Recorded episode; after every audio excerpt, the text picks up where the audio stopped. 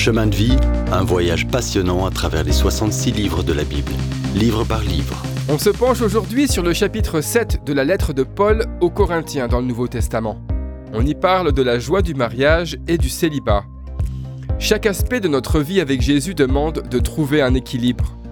On peut souhaiter vivre avec un statut différent ou changer de carrière, ou quitter enfin le statut de célibataire pour entrer dans la joie du mariage. Mais en bout de ligne, quand on appartient à Jésus, on ne décide rien tout seul. C'est lui qui décide ce qui nous convient le mieux et nous aide à accepter, même à apprécier tout ce que sa main nous donne. Cette vérité inclut le fait qu'il désire que certains d'entre nous restent célibataires, ce qu'on appelle parfois le don du célibat, et c'est peut-être ta situation actuelle. Dieu sait ce dont on a besoin et quand on en a besoin. Et il pourvoit par des moyens qu'on n'imaginerait jamais. Il est pour nous et il croit en nous. Il veut qu'on le suive passionnément en connaissant son Fils toujours plus profondément. C'est ce qu'il a à cœur, que tu sois marié ou non. Soyons réalistes, la vie peut prendre de mauvaises tournures. Elle peut être douloureuse, stressante. Et dans ces moments-là, le Seigneur veut qu'on fixe nos yeux sur lui. Il veut qu'on reste centré sur la vie qu'il nous a donnée et qu'il soit notre priorité. Par ailleurs, comme disciples de Jésus, Dieu veut qu'on soit dans le monde, mais pas du monde. C'est une expression que vous avez peut-être déjà entendue. Autrement dit, on doit vivre dans le monde pour influencer d'autres personnes, pour qu'elles se tournent vers le bien et les orienter vers Jésus.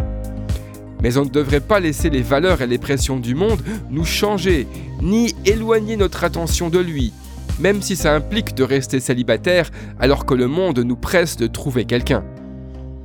En se mariant, par contre, on devra évidemment s'occuper des besoins de notre conjoint ou conjointe, de nos enfants et gérer le foyer.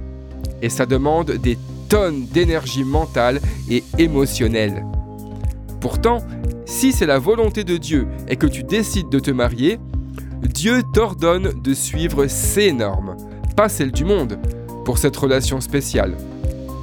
Aimer ton conjoint en te sacrifiant, vivre avec elle ou lui avec compréhension et compassion, et faire passer ses besoins avant les tiens. Souviens-toi, quand on se marie, c'est pour le meilleur et pour le pire.